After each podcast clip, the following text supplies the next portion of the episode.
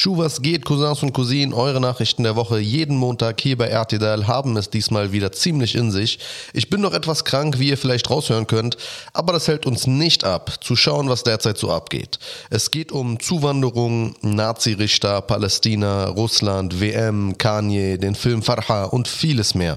Mein Name ist Tarek Baye und ich wünsche euch einen guten Start in die neue Woche. Beginnen wir kurz, aber wirklich nur kurz mit der WM. Deutschland ist raus. Und da fragt man sich, ja, woran hat hier liegen? Und wallah, es ist peinlich, wie viel in deutschen Medien um den heißen Brei herumgeredet wird. Die anderen Teams haben einfach besser gespielt. Wir sind nicht vorherbestimmt, die Größten zu sein. Das DFB-Team war aufgrund der politischen Selbstverherrlichung hier zu Hause im Land völlig unkonzentriert und die halbe Welt hat uns ausgelacht. Das ist es. Passiert, ist passiert und sowas passiert halt. Sprecht es aus oder hört auf, für 2000 Euro die Stunde rumzulabern. Die Koalition hat ein neues Zuwanderungsgesetz beschlossen und ich muss an der Stelle direkt mal einfügen, dass man ruhig mal hervorheben kann, dass diese Regierung offenbar bemüht ist, Deutschland wirklich zukunftsfähig zu machen. Durch das neue Zuwanderungsgesetz soll es erleichtert werden, dass Fachkräfte nach Deutschland kommen. Das soll nicht mehr an altbackener deutscher Bürokratie scheitern. Nach dem Vorbild Kanadas soll ein Punktesystem eingeführt werden. Durch Sprachkenntnisse oder Bezug zu Deutschland, Erfahrungen im Beruf oder Qualifikation allgemein könnte man sich dann bewerben. Dabei muss man aber, wie gesagt, nicht mehr formelle Voraussetzungen erfüllen, sondern faktisch geeignet sein. Wer nicht perfekt Deutsch kann, dafür aber Familie in Deutschland hat äh, oder zwar kein keinen EU-anerkannten Abschluss hat, aber nachweislich Erfahrungen in einem Berufsfeld, kann Chancen haben. Warum diese Schritte so wichtig sind? Deutschlands Mythos, ein Wirtschaftsweltmeister zu sein, ja, wir kennen es ja Exportweltmeister und so weiter und so fort, nimmt immer mehr ab. Weltmeister sind wir die letzten Jahre eher darin gewesen, in Zuwanderung Schrecken zu verbreiten und Schrecken zu sehen. Wir sind eines der wenigen Länder, in denen der Titel Islamkritiker und Migrationsexperte und so weiter ein echtes Berufsfeld ist. Dabei brauchen wir sehr, wirklich sehr, sehr dringend Zuwanderung, um wirtschaftlich relevant zu bleiben und unsere immer höheren Renten bezahlen zu können. Deshalb ist das ein guter Schritt. Die Inflation ist leicht auf 10% gesunken. Das ist jetzt keine schlechte Nachricht, aber von guten Nachrichten können wir erst sprechen, wenn der Dönerpreis wieder unter 6 Euro geht. Der ehemalige AfD-Politiker und laut Verfassungsschutz Rechtsextremist Jens Meyer soll nicht mehr als Richter arbeiten dürfen, sondern in den Ruhestand versetzt werden. So die Entscheidung des sächsischen Justizministeriums. Viele feiern das jetzt als eine sehr wichtige Entscheidung, wegweisend und so weiter. Tatsächlich ist das natürlich deshalb gut, da Meyer selbstverständlich als Richter ungeeignet ist. Dass er aber im Ruhestand trotzdem üppige Auszahlungen erhält, wird in der Debatte einfach ignoriert. Dabei wäre das doch eine dieser Chancen, zu verstehen, wie fatal das Neutralitätsverständnis hierzulande ist. Meyer konnte so lange ein rechter Richter sein und kommt nun auch noch einfach nur in den Ruhestand. Fein. Eine verfassungstreue, wirklich objektive Frau mit Kopftuch darf aber nicht einmal die Chance bekommen, Richterin zu werden, weil das irgendwer nicht neutral finden könnte. Manche dürfen also vieles und bekommen erst Probleme, wenn es nachweislich zu viel wird. Und andere dürfen nur aufgrund eines Vorurteils gar nichts. Das ist nicht gerecht. Das ist eine ernsthafte Lücke in der Logik und darüber sollten wir doch eigentlich sprechen.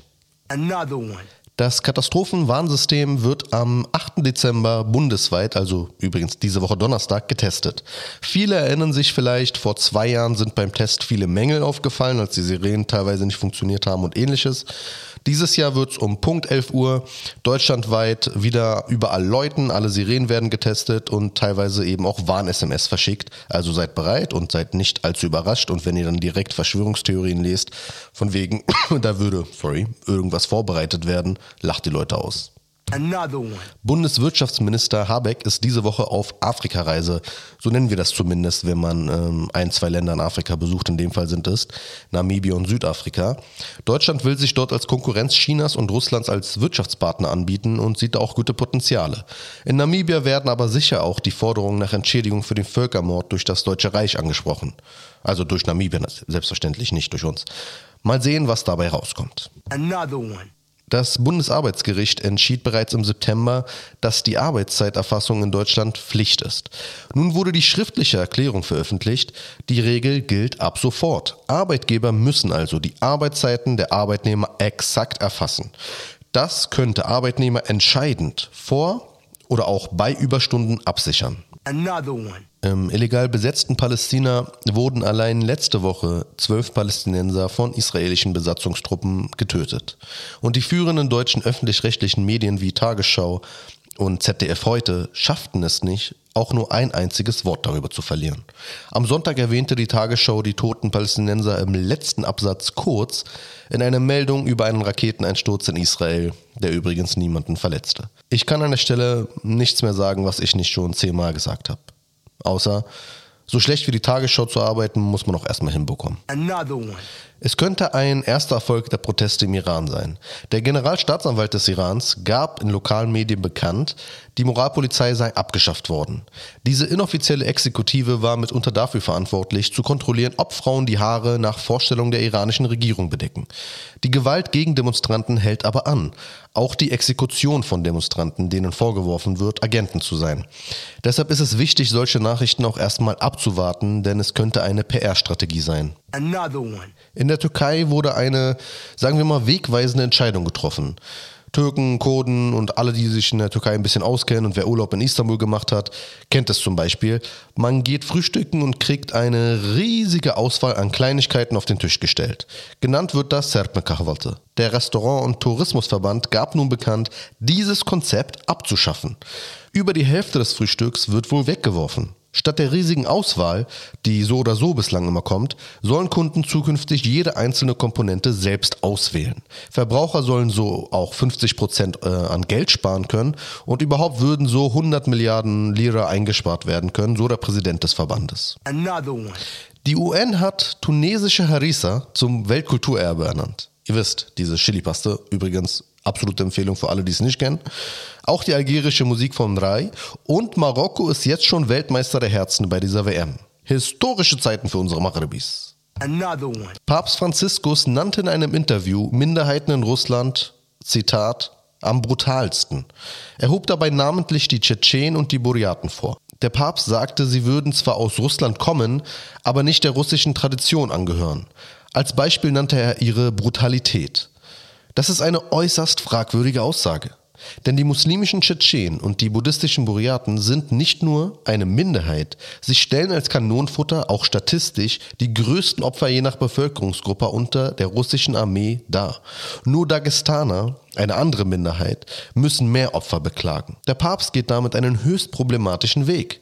Denn Kritiker aus Reihen der Minderheiten werfen der russischen Armee ohnehin schon vor, ihre Jungen im Ukraine-Krieg zu verheizen, während die russische Mehrheit weniger Opfer bringen muss. Mit anderen Worten, als wäre ihre Lage nicht bereits ungerecht genug, wird Minderheiten nun auch noch die Schuld an den russischen Kriegsverbrechen in der Ukraine gegeben. Das lenkt von Putin und dem russisch-orthodoxen Imperialismus ab. Another one. Die EU und G7-Staaten haben sich auf eine Preisgrenze für russisches Öl geeinigt, das über den Seeweg kommt. Damit soll die russische Wirtschaft geschwächt werden, da Russland nun keine Marktpreise mehr über dem Marktwert verlangen kann. Für Russland ist das ein schwerer Schlag. Es geht diesen Winter darum, das Ass im Ärmel zu haben und diese Asse gehen Russland allmählich aus. Die Ukraine besiegt Russland militärisch derzeit und Russland fordert Verhandlungen. Wenn dieser Winter kalt und teuer wird, könnte die Bevölkerung in europäischen Staaten den eigenen Regierungen Druck machen, Russlands Forderung zu akzeptieren in Verhandlungen. Darauf arbeitet Russlands Regierung hin. Mal sehen, welches Ass die EU noch im Ärmel hat, um nicht einzuknicken. Gute Nachrichten aus der medizinischen Forschung. Forschern der University of Pennsylvania in den USA ist ein Durchbruch bei der Entwicklung eines universellen Grippeimpfstoffs gelungen. Bei Versuchen an Tieren konnte die Wirkung festgestellt werden. Die Forscher hoffen damit, einen Wirkstoff zu entwickeln, der gegen jeden Strang der Influenza-Viren, Achtung, ich meine nicht hängengebliebene TikTok-Opfer, zu ermöglichen. Dann gäbe es nicht jedes Mal die Herausforderung, auf eine neue Variante zu reagieren. Spaß, ich habe doch TikTok-Opfer gemeint. Ich habe das folgende Thema lange ignoriert, aus einem einfachen Grund. Manchen Menschen sollte man keine Aufmerksamkeit schenken, weil man es damit nur schlimmer macht. Die Rede ist selbstverständlich von TikTok-Opfern. Nein, ähm, die Rede ist äh, von Kanye West.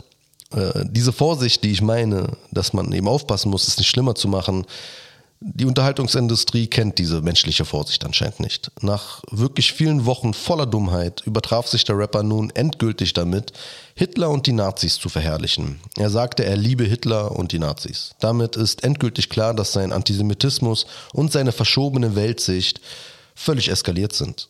Kanye West hätte schon vor vielen Wochen längst überall ignoriert werden müssen, bis er professionelle Hilfe erhält. Es ist mehr als offensichtlich, dass er diese braucht. Aber nein, Ihm werden zig Möglichkeiten für Interviews gegeben. Übrigens primär von rechten Medien. Wir müssen an der Stelle aber vielleicht eine Sache erwähnen, damit keine falschen Eindrücke entstehen. Es wird derzeit immer normaler, Hitler gut zu reden. Man muss das wirklich mit Sorge betrachten und sollte es auf keinen Fall lediglich auf Kanye West reduzieren. Diese Eskalation ist ein gezieltes Mittel der rechten Bewegung weltweit und Kanye West ist, wie man analysieren kann, eines der Medienopfer dieser Medien, dieser Stimmen. Er ist derjenige, der alles nachplappert. Und zwar das Radikalste vom Radikalen, ungefiltert. Wir müssen schauen, woher es kommt. Denn nur dann kann man es lösen. Und ich übertreibe nicht, wenn ich sage, dass man diese Radikalisierung, die im Netz stattfindet, wirklich lösen muss. Es gibt wieder einen Filmtipp. Und was für einen? Farha. Auf Netflix oder auch nicht. Gerade deshalb ist es ein Tipp. Der Film Farha zeigt die Erfahrungen eines jungen palästinensischen Mädchens während der Nakba. Nakba ist arabisch und heißt Katastrophe. So nennen die Palästinenser ihre Vertreibung, die mit der Staatsgründung Israels einherging. Der Film basiert auf einer wahren Begebenheit und ist unter Filmkritikern ein wahrer Hit. Apropos Radikalisierung im Netz, die wir gerade meinten, es gab eine regelrechte Hetzkampagne gegen den Film, gepaart mit Boykottdrohungen durch Israel und Israels Lobby. Scheinbar knickte Netflix in einigen Ländern ein. In Deutschland war der Film wie überall sonst für den 1.12. angekündigt. Doch dann kam er nicht. Erst wenn man auf Netflix die Spracheinstellungen auf Englisch ändert oder per VPN die IP-Adresse verschleiert, kann man den Film sehen. Und es lohnt sich, ihn zu gucken. Es ist ein bedrückender Film, der eindrucksvoll die Realität dieses Ereignisses näher bringt. Man begleitet die wissbegierige, lebhafte Farha bei ihrem Traum von Zukunft, bis man im Schrecken der Nakba ankommt. Und dann wird deutlich, warum es eine solche Kampagne gegen den Film überhaupt gab. Der Film zeigt eine ungefilterte, menschliche, grauenhafte Seite der Nakba, die Israel in seinem Nationalmythos gerne verheimlicht. Alles aus den Augen eines Mädchens. Also definitiv eine Empfehlung, um sich für das Thema zu sensibilisieren. Übrigens, es sieht nach einem sehr, sehr kalten Winter aus. Die nächsten Wochen werden wahrscheinlich sehr kalt. Die Wetterprognosen sind teils extrem eisig, also packt euch gut ein. Und das war's auch schon wieder für diese Woche. Also vergesst nie, Egal wie stressig eure Woche auch sein mag. Es ist nicht so schlimm, wie so richtig Karriere bei der Tagesschau gemacht zu haben und dann beim Familienfest trotzdem gefragt zu werden, ob man sich schämt, nicht ansatzweise so gute journalistische Arbeit wie Alena Jabrin oder Tarek Baye zu machen. Man muss auch mal kurz festhalten, dass wir schon krass krass sind. Abonniert RTDAL überall, wo man uns abonnieren kann. YouTube, Spotify und Co. Lasst Likes da, supportet unsere Arbeit und habt eine wunderschöne Woche.